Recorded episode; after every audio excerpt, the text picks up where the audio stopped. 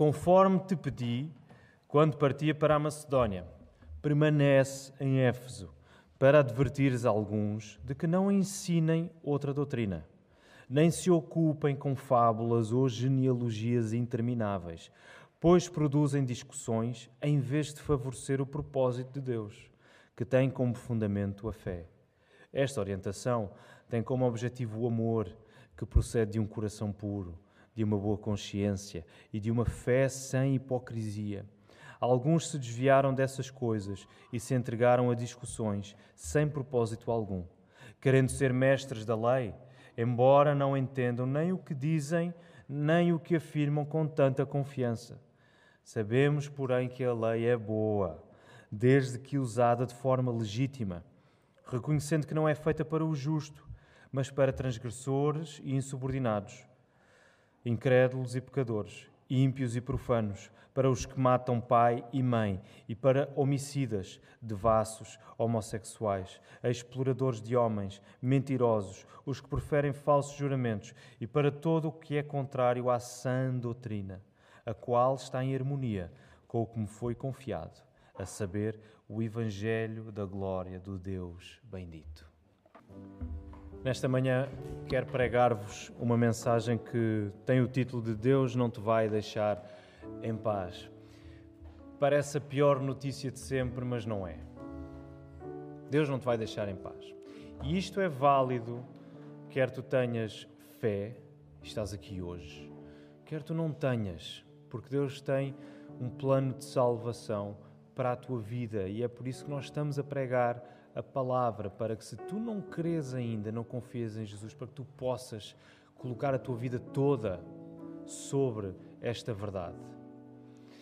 E aquilo que eu te quero pregar nesta manhã é o seguinte: todos nós sabemos ser profissionais da fé. Todos nós sabemos mostrar que dominamos os meandros de como se vive a fé, desde que Deus não nos chateie muito. Esta é a triste realidade, eu acredito nisto. Eu próprio incluo-me neste grupo. Nós temos de lutar contra isto. Nós queremos mostrar especialistas, profissionais desta fé, até ao ponto em que Deus não nos chateie muito. Eu quero fazer as coisas, obedecer, desde que Deus não intervenha assim tanto na minha vida. Mas se tu podes achar isso um bom negócio porque vais ficar tranquilo no teu canto, acredita, tu vais passar ao lado do melhor que podes ter. E o melhor que tu podes ter é a salvação que Jesus te dá. Salvação essa que tu vives todos os dias. E nesse processo, mesmo que seja custoso, porque Jesus vira-te do avesso nesse processo tu vais de facto encontrar a maior alegria de todas, a maior paz, a maior satisfação. Por isso, Deus não te vai deixar em paz. E por isso, queremos orar nesta hora, pedir ao Senhor que Ele nos ajude. Vamos a isso, queridos irmãos. Senhor, mais uma vez estamos diante de Ti para pedir a Tua ajuda, Senhor. Não é pela força, não é pelo poder, mas é pelo Teu Espírito, Senhor. Senhor, que nesta hora a tua palavra esteja diante de nós, que possa atingir as nossas vidas. Tu conheces todos aqueles que aqui estão, porque tu nos trouxeste. Tu conheces aqueles que já são teus, que te amam, que confiam em Jesus, que caminham pela fé. A esses, Senhor, eu peço-te, aumenta a nossa fé, Senhor. Purifica-nos, santifica-nos, Senhor. Afasta-nos do pecado, Senhor para aqueles que ainda não confiam em Jesus e que porventura estarão aqui hoje, Senhor, eu quero te pedir, conceda a fé, Senhor. Dá o arrependimento, só tu podes fazer. Eu não tenho o poder de criar essa nova vida, mas tu tens através da tua palavra, por isso ela está a ser pregada, Senhor. Ajuda-me a fazê-lo com humildade, com coragem, com confiança em quem tu és. E tudo isto nós pedimos e agradecemos no nome de Jesus Cristo. Amém. Quando nós começamos a ler a carta de Paulo a Timóteo, e, e, por falar nisso, nós já temos o cartaz lá fora desta nova série. Semana passada ainda não estava, mas quinta-feira chegou. Não sei se tiveram a oportunidade de passar e ver, mas é um cartaz, no mínimo, interessante. Eu não vou dizer qual é a marca da, da embalagem que está lá para não fazer publicidade, mas toda a gente sabe que é Fenistil. Ok? Comissão missionária. Nós queremos que a Igreja sinta este ardor, esta comissão quase urticária de querermos plantar novas igrejas, queremos que a palavra avance. E por isso estamos nesta carta, vamos estar depois também na segunda carta que Paulo escreve a Timóteo, porque sendo esta carta um texto dirigido sobretudo a um pastor, Timóteo, ela, este é um texto dirigido à sua igreja. E por isso nós precisamos de atenção ao lê-la. Esta é uma carta que não tem a comum secção inicial de ação de graças, que Paulo muitas vezes faz quando escreve: Dou graças ao meu Deus por todos vós. Ele aqui não faz isso. Não é que ele não esteja agradecido, mas Paulo quer que Timóteo sinta uma certa urgência. E Timóteo, quando começa a ler, imaginem Timóteo começar a ler esta carta e a própria igreja a escutar a carta, porque, como o pastor Tiago referiu, no primeiro século, nos primeiros séculos da igreja cristã, não liam a Bíblia como nós hoje lemos, de trecho, apenas uns versos ou um capítulo. Eles liam a carta toda. Portanto, Timóteo estaria provavelmente a receber a carta e a lê-la à congregação eles estariam a ouvir. Então, Timóteo e a congregação estão a ouvir a carta, a ser lida, eles não estão a, a receber nenhuma ação de graças, eles estão logo a sentir a urgência de Paulo em eles se concentrarem num problema que estava a acontecer naquela comunidade e que não podia ser tolerado. É hora do pastor Timóteo permanecer em Éfeso arregaçar as mangas e cuidar do seu rebanho, porque há falsos mestres a ensinar uma coisa contrária ao que Paulo já tinha pregado ali e que agora Timóteo também pregava. Portanto, Timóteo tem de permanecer, permanece em Éfeso, arregaça as tuas mangas, põe-te ao trabalho, cuida desse rebanho. Deixa-me só fazer uma nota que também fiz no primeiro turno, não tem a ver, está relacionado, está sempre relacionado, não, não é o ponto principal do sermão, mas que tem a ver com um pormenor que parece um pormenor no texto, que é Paulo dizer a Timóteo permanece.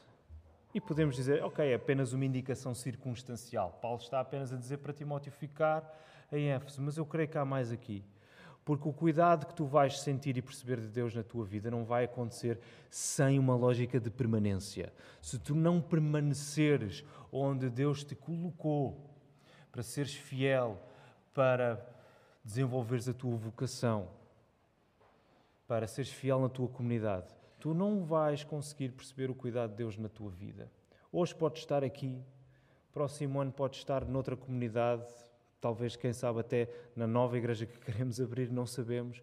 Daqui a 10, 15, 30 anos, podes estar noutro lugar.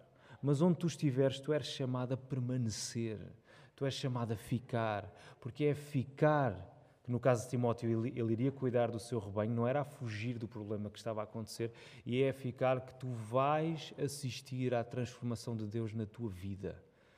Isto tem muitas implicações. Só isto dava outro sermão, mas era uma coisa que eu queria destacar logo aqui no começo do texto.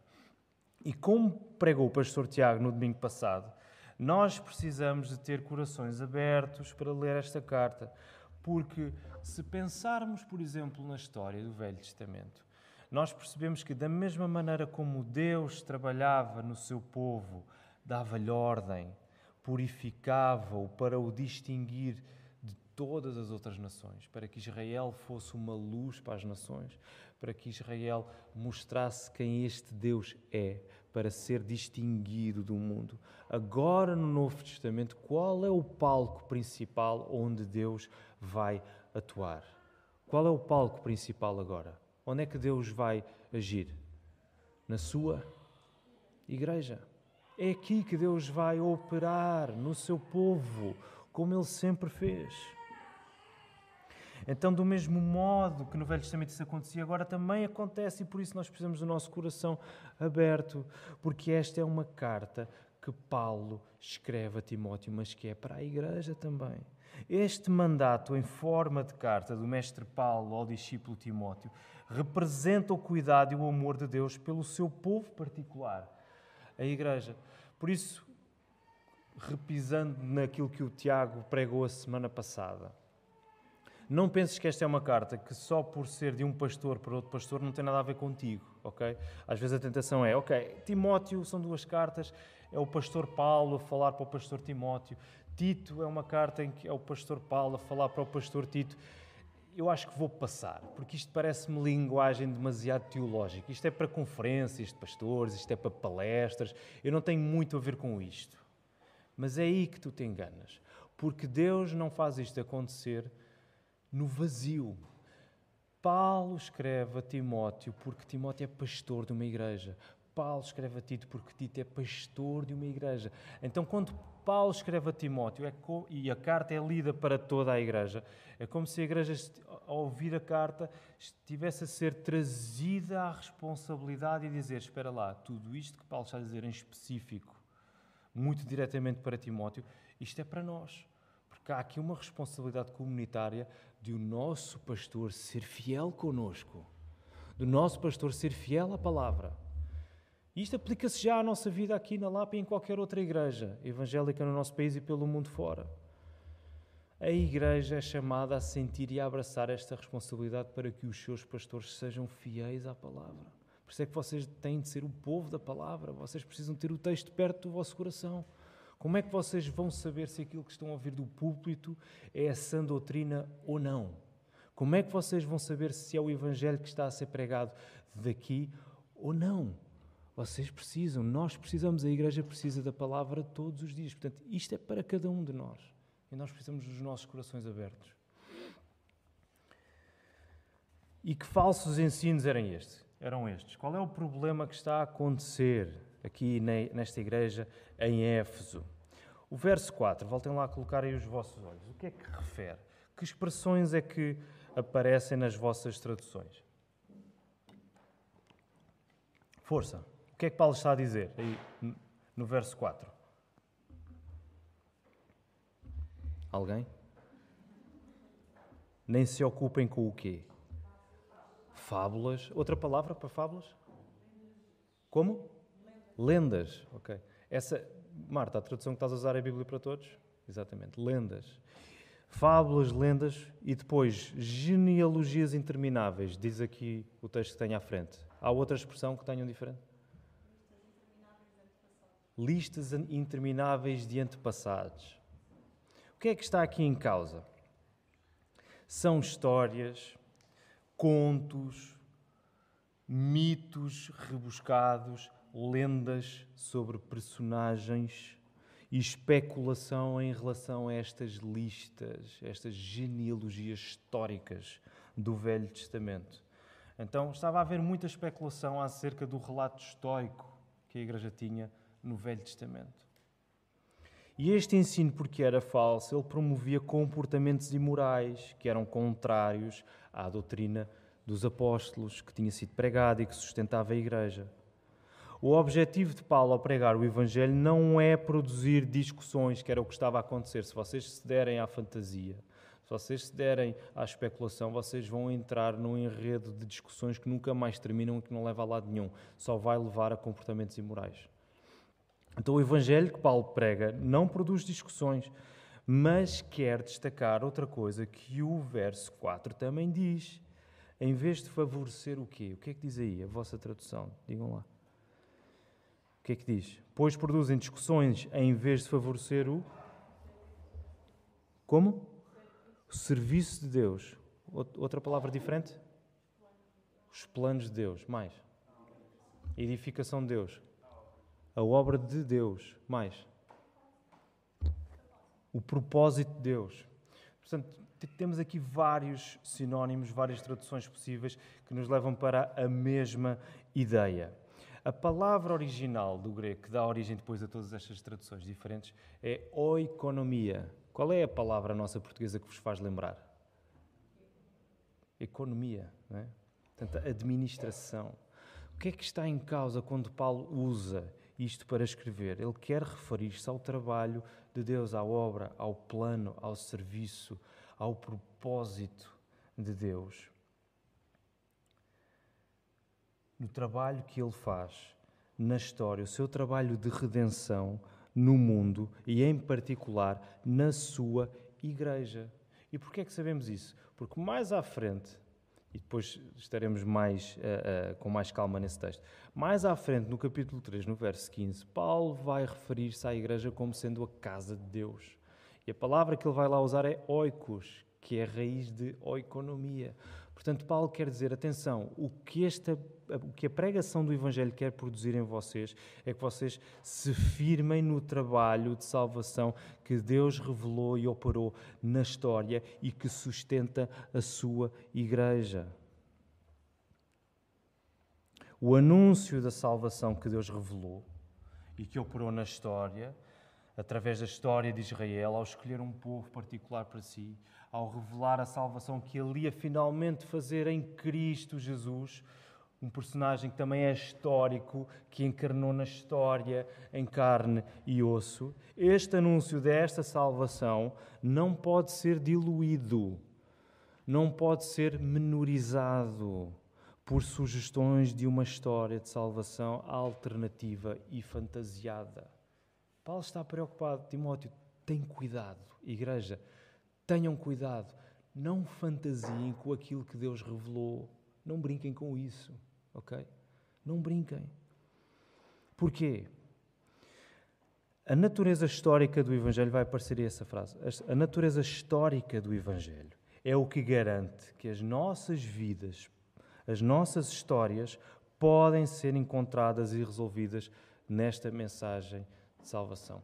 É pelo facto daquilo que nós pregamos, da mensagem do Evangelho, que está na palavra, ter as suas raízes na história, no que Deus revelou ao longo de milénios e no que Ele operou final e perfeitamente em Cristo na história.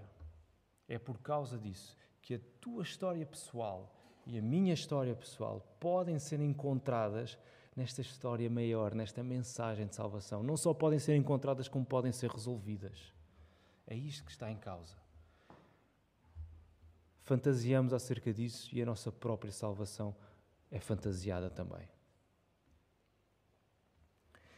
Então, estes falsos mestres eles estavam a distorcer o Velho Testamento ao ponto de abusarem da lei. Eles usavam mal a lei, eles abusavam da lei a lei mosaica em particular, não é? que encontramos lá em Êxodo, Êxodo 20, os Dez Mandamentos.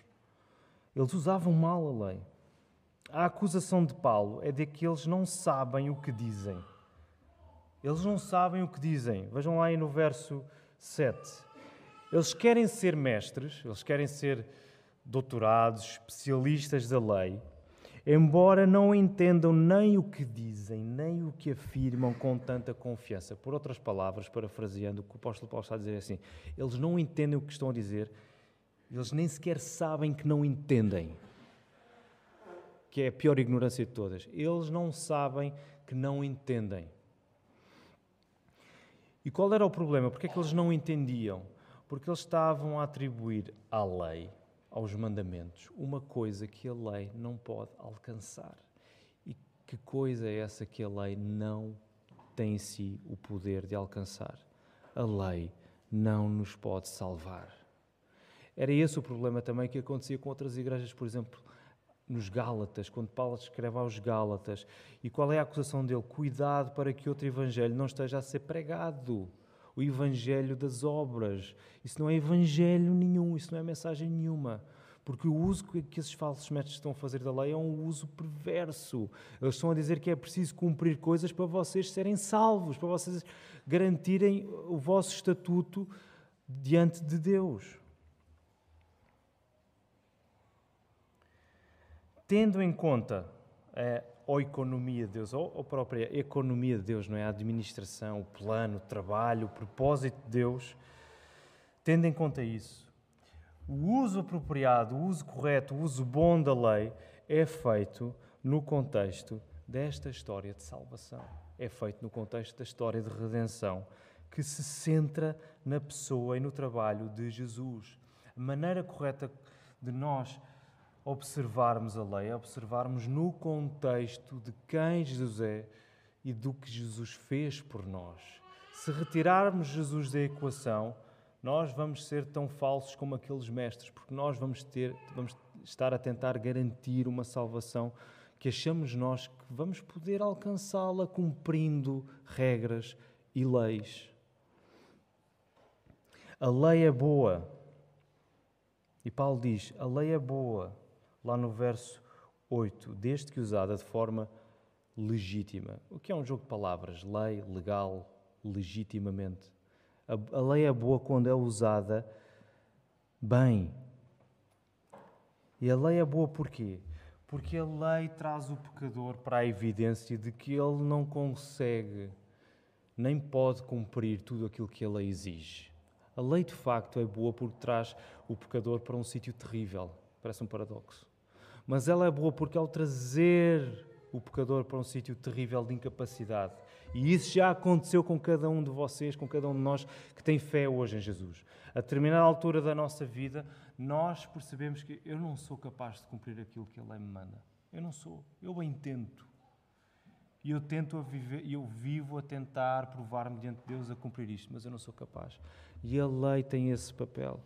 Mas quando a lei faz isso em nós através da ação do Espírito Santo, ela também coloca-nos num lugar de completa dependência da graça de Deus. Assim, no verso 9, Paulo diz que a lei não é para o justo.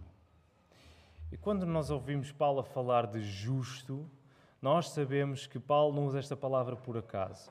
Paulo quer destacar o quê? Quer destacar uma doutrina que é tão cara para ele e é tão cara para nós, protestantes evangélicos, que é a justificação pela fé. Quando Paulo está a dizer o justo aqui, ele está a referir-se àquele pecador que colocou a sua fé em Jesus e que foi declarado justo, digno diante do Deus Santo. E Paulo diz: a lei não é feita para o justo. E se calhar muitos de nós agora desanuviamos e dizemos: ufa, ainda bem. Paulo está aqui a dizer claramente que a lei não é para mim, não preciso de me preocupar com o que ele me pede para fazer. Não, não é isso. Não é isso de todo. O que Paulo quer dizer ao dizer que a lei não é para o justo, ele quer dizer a obediência à lei não vai justificar ninguém. A obediência à lei não vai garantir a justiça diante de Deus para pecadores. Nem é pela obediência à lei que crentes que já são justificados, que já têm fé em Jesus, que já confiam nele, não é pela obediência à lei que eles vão manter a sua posição aprovada diante de Deus. Só a graça de Jesus, pela fé, que pode fazer isso. E isto é muito importante para nós, hoje em 2023, porque nós somos chamados a responder à lei conscientes da nossa fraqueza, mas confiantes no poder de Deus. Deus não nos chama à obediência pela força do que fazemos, mas pela fé no que Ele faz. Portanto, tu hoje de manhã dia 12 de março de 2023, faz esta avaliação na tua vida. Até que ponto é que tu tens vivido a obediência que Deus te manda a teres para tentares melhorar o teu estado diante dele? É porque se tu estás a viver assim, tu estás a bater numa pedra, numa rocha que não pode ser removida porque não há nada que vá mudar, alterar o teu estado diante dele. Se tu tens fé em Jesus, tu já foste declarado justo, tu já foste aceito por Deus. Deus já retirou a tua culpa. Não há nada que tu possas acrescentar ou diminuir para alterar isso. Por isso é que Deus nos chama à obediência não por aquilo que nós podemos fazer, mas por tudo o que ele já fez, a economia de Deus. Nós somos chamados a obedecer por tudo o que Jesus fez no nosso lugar, porque nós não, não obedecemos para convencermos Deus, nós obedecemos porque o amamos. Nós obedecemos porque o nosso coração quer obedecer, foi transformado para fazer isso. Este uso certo da lei também está em reconhecer que todos somos pecadores debaixo do julgamento, mas que por causa disso a graça de Deus pode alcançar qualquer pessoa. A mensagem é escandalosa, mas é escandalosa para os dois lados, Porque se todos, não há, não há um que esteja direito com Deus, não há um que esteja em pé de igualdade com Deus que, que tenha a dizer eu não preciso de me arrepender. Todos são pecadores, todos precisamos do perdão, todos estamos debaixo do julgamento de Deus. Mas por outro lado, nós sabemos que a graça de Deus, o poder de Deus, o propósito de Deus pode salvar qualquer pecador. Não há pecador, não há pessoa, por mais profunda que esteja no seu pecado, que esteja demasiado longe para ser alcançada pela graça de Deus. Isto é escandaloso. Isto é escandaloso.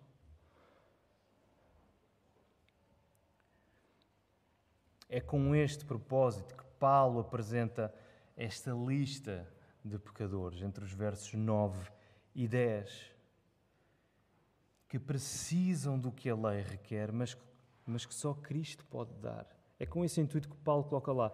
A lei não é para o justo, porque ele não foi justificado pela lei, ele foi justificado pela fé em Jesus. A lei é para aqueles que ainda não confiam em Jesus. A lei, neste sentido, é para aqueles que têm de ser confrontados com o seu pecado e têm de sentir o peso da culpa para confiarem noutro mais capaz do que eles. E a lista que Paulo dá, ela é, é forte, ela é extensa e é muito forte. Encontramos aqui coisas que nos fazem regalar os olhos.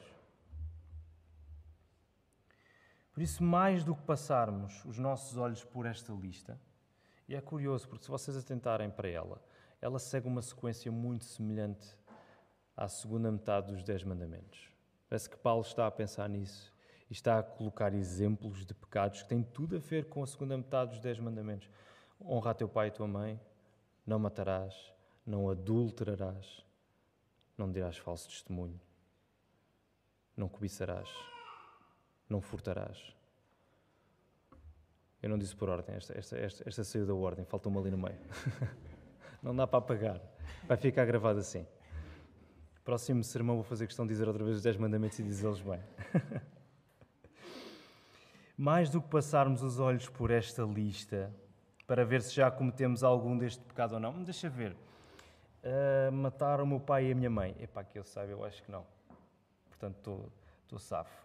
Uh, mas se calhar há aqui outros que mentirosos. Hum, se calhar aqui, se calhar eu encaixo-me aqui. Mais do que nós olharmos para esta lista para percebermos se estamos dentro ou fora dela, se já cometemos esses pecados ou não. Nós temos de sentir o peso do texto. E qual é o peso do texto? O texto está a dar-nos, tal como faz os Dez Mandamentos lá em Êxodo 20, o texto está a dar-nos o pior que nós podemos fazer se formos entregues a nós mesmos. Paulo está a dizer: a lei é para estas pessoas, é para todo o pecador que não pode chegar sozinho a uma posição aprovada diante de Deus. E nós precisamos de reconhecer isso todos os dias da nossa vida. Nós não somos filhos de Deus porque merecemos ser. Nós somos filhos de Deus por causa da misericórdia do Senhor nas nossas vidas ao enviar Jesus para nos salvar. Por isso, lembrem-se, entregues a nós mesmos, sem a graça de Deus, nós éramos capazes do pior que encontramos nesta lista. Nós somos feitos da mesma matéria que estes pecadores. Foi a graça de Deus que nos livrou. Se hoje nós podemos viver uma vida que não tem nada a ver com estes pecados, é a graça de Deus, não é mérito teu, é a graça de Deus na tua vida. A solução não está em, colocar, em nos colocarmos fora da lista dos piores pecadores, mas em sabermos tão maus quanto qualquer um deles. Sabem porquê? porque até o próprio apóstolo Paulo faz isso. Avancem lá um bocadinho mais até ao verso 15. Aquela frase tão famosa que nos assusta tanto. Paulo diz: Jesus Cristo veio ao mundo para salvar os pecadores, dos quais eu sou o principal. E nós, é pá, Paulo, calma lá. Eu sei que estás a querer, a querer colocar intensidade no texto. Ele não está a querer a colocar, ele não está a querer criar intensidade quando ela não está lá. Paulo é todo ele intensidade, porque ele reconhece isto. O reconhecimento do seu pecado é tão grande que ele não vê outro pecador além dele. É como se ele fosse o único pecador à face da terra. E por isso ele pode dizer isto: Eu sou o principal. E é isto que nós somos chamados a fazer. Não é ver, ah, este eu cometi, aquele não, portanto estou mais ou menos bem. Não, é tu dizeres, eu sou o principal, eu preciso da graça de Deus. O cuidado de Deus para com a sua igreja passa por aqui. Tens de ser o primeiro a admitir que o mal é um problema a ser resolvido em ti antes de o reconheceres nos outros. E nós passamos a vida a bater nesta tecla. Mas ela tem de ser, tem de continuar a ser batida. Tu tens de reconhecer que o mal tem de ser resolvido primeiramente na tua vida, antes de tu poderes reconhecê-lo nos outros. Porque é isso que o Evangelho faz em nós. Esse reconhecimento do nosso pecado. Não é nós reconhecermos o pecado nos outros, para depois termos um termo de comparação e chegarmos à conclusão: ah, afinal eu não estava assim tão mal como julgava, portanto acho que Deus vai-me aprovar. Não. Tu precisas reconhecer esse mal na tua vida primeiro. Sabem, eu acho que. Acho que não, tenho a certeza porque a palavra fala nisso. O síndrome de Gênesis 3 ainda nos acompanha. O que é que aconteceu em Gênesis 3? Eu creio que a grande maioria de vós estava cá já quando uh, pregámos esta série de sermões no capítulo 3 de Gênesis. O que é que acontece em Gênesis 3? Resposta rápida: queda, não é? pecado original. Adão e Eva desobedecem no jardim do Éden, são expulsos. Qual é o síndrome de Gênesis 3? Nós queremos tratar a nossa obediência com pinças. Ok, eu vou a esta parte da lei, a esta parte dos mandamentos, eu vou obedecer a isto, mas o resto eu não vou mexer porque eu acho que me vou dar mal. Eu vou obedecer a isto e mostrar que sou muito bom a, a, a fazer isto. Nós tratamos a nossa obediência com pinças, do mesmo modo que Adão e Eva quiseram ser meticulosos no seu disfarce para esconderem de Deus. Adão e Eva ouviram o Senhor que falava a chegar pela viração do dia. O que é que eles fizeram? Foram ao encontro dele? Não. Eles esconderam-se, porque eles sabiam, eles tinham pecado. E não só eles se esconderam, como eles arranjaram maneira de fazer roupa para se taparem. Portanto, eles foram meticulosos. Eles quiseram provar ao Senhor: nós erramos, desobedecemos, mas olha, vê lá este disfarce tão giro que nós encontramos e que nós fizemos para nós. Vale, vale pelo esforço, é? Dá-nos lá uma nota boa pelo esforço e pela criatividade. Nós tratamos a obediência do mesmo modo, com pinças, meticulosamente, da mesma maneira que Adão e Eva se quiseram esconder e disfarçar-se perante Deus. Sabes, esta é a maneira como tu podes perceber que o pecado de facto é mais profundo na nossa vida do que nós julgamos. Porque é fácil nós vivermos vidas de fé, de igreja, habituamos-nos a afirmar as coisas certas, a fazer as coisas certas e perdemos um bocado a noção do quão profundo o pecado é nas nossas vidas. E tendemos a esquecer o arrependimento, tendemos a esquecer a confissão de pecados. Mas sabes como é que tu podes reconhecer que o pecado é de facto profundo em ti? Quando a obediência na tua vida é uma maneira de Deus não te chatear muito, se tu fizeres o que Ele te pede para fazeres. Quando tu olhas para a obediência assim, meticulosamente, com pinças, eu vou usar isto para manter Deus à distância, para Ele não me chatear muito. O, podes crer, o pecado é profundo em ti. Tu precisas de muito arrependimento. Eu sei, eu caio constantemente nessa tentação de querer provar, mediante o meu comportamento, que estou em condições de estar diante de Deus. Esse acaba por ser o espírito do nosso tempo, não é? Eu até faço o que me pedem, desde que não me chateiem muito. Para muitos de nós, essa é a ética de trabalho perfeita, não é? Ok, o chefe vem pedir coisas e tal, eu, pá, eu faço, desde que não me chateiem muito. Este é, este é o espírito do nosso tempo. Quem é que gosta de ser chateado? Ninguém. Quem é que gosta muito de ser deixado em paz? Quase toda a gente. O sagrado de não sermos incomodados não tem muitos rivais na nossa vida. Quem é que gosta de estar em casa? Imaginem hoje, domingo, manhã passada na igreja, vamos ter, se Deus quiser, vamos almoçar a seguir, vamos para as nossas casas, descansar. Logo à noite estamos a ver uma série qualquer. Imaginem, 10 da noite, aquela hora, ponto rebuçado, 10 da noite, entre dormir no sofá ir para a cama dormir, já estamos assim meio.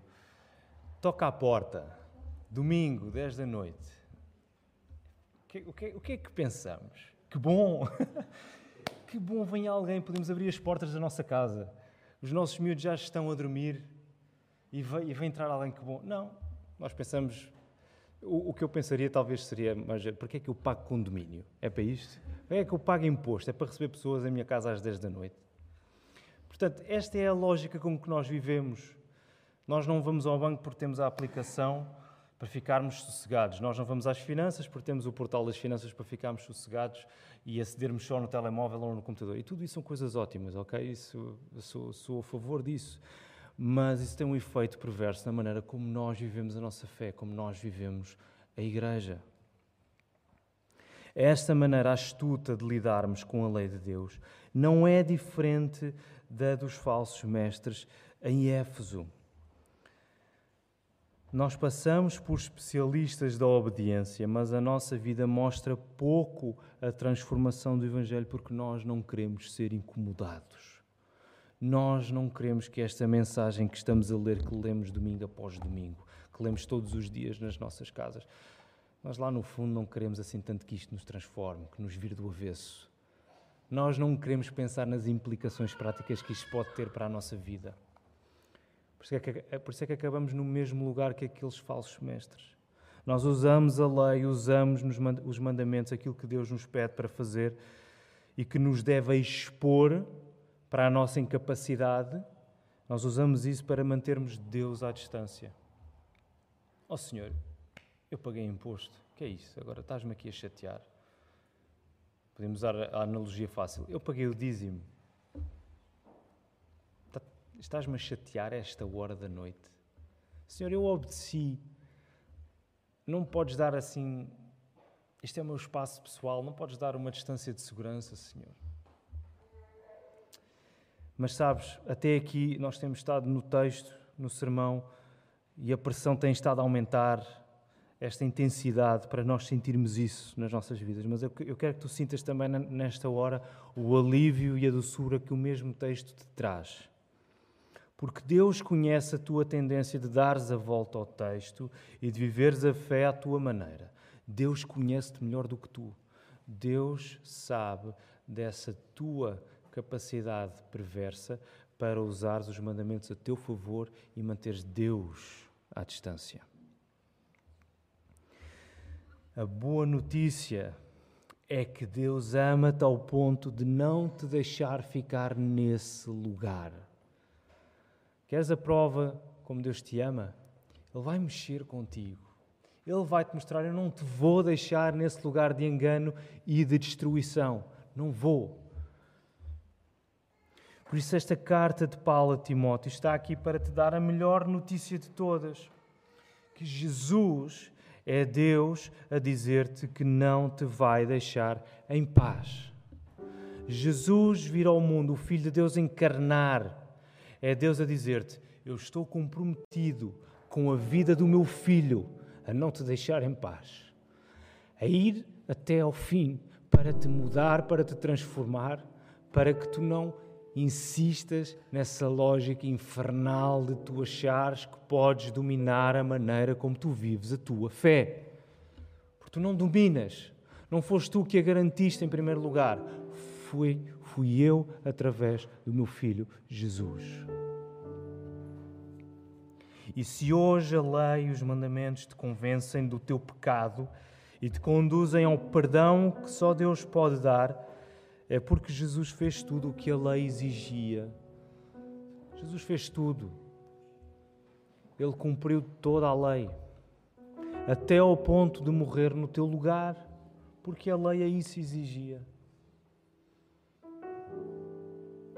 Ele, tomando sobre si a nossa culpa, fez-se culpado no nosso lugar. E o que é que a lei determinava para um culpado, para um pecador? Para alguém que é maldito, que fosse crucificado, que fosse morto. Jesus cumpriu a lei toda, até ao ponto de morrer por ti. E tu vais viver a achares que podes cumprir a lei sozinho, que podes provar que tens a capacidade de, te mostrares aprovado diante de Deus, sem o sacrifício de Jesus no teu lugar, não tens hipótese. Não tens hipótese. Por isso já não tens de tentar obedecer para manteres Deus a uma distância de segurança e não seres muito incomodado. Já não tens de continuar a viver nesta lógica.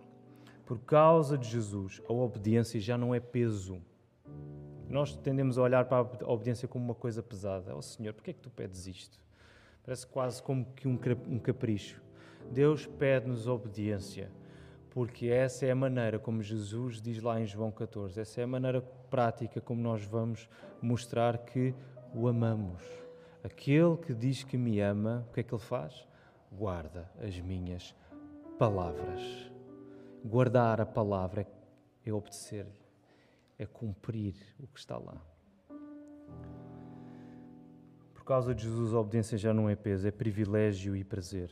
Este é o amor de qual Paulo fala, que a Igreja vive com um coração puro, uma boa consciência e uma fé sem hipocrisia, sem fingimento.